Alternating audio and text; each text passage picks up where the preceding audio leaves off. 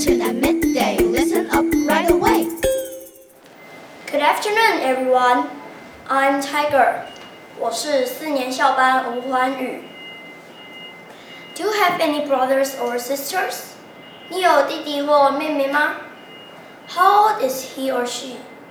他几岁呢？Does he often bother you? 他常常烦你吗？I have a baby brother too. 我有，我也有个弟弟。Today, I'm going to talk about my baby brother. My baby brother is called Billy.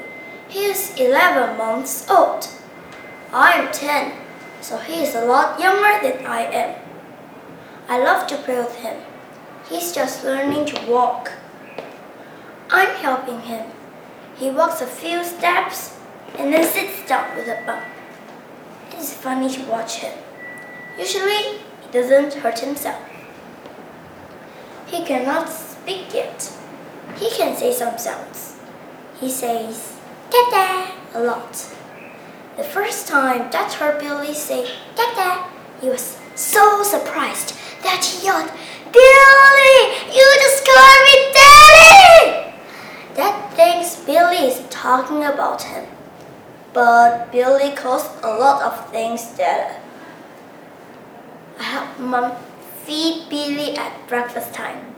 He's a very messy eater. He sits in his high chair and kyang kyang kyang bangs his ball of food with his spoon. Yesterday, he got zero in my hair. See, there's still some zero in my hair. Oh. I like to take Billy for a walk in the park in his buggy. He loves to watch the older children playing on the swings. He laughs loudly when they swing high. Shoo!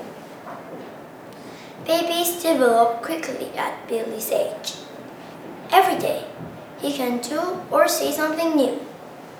I'm looking forward to doing more things with him when he's older. Thanks for listening.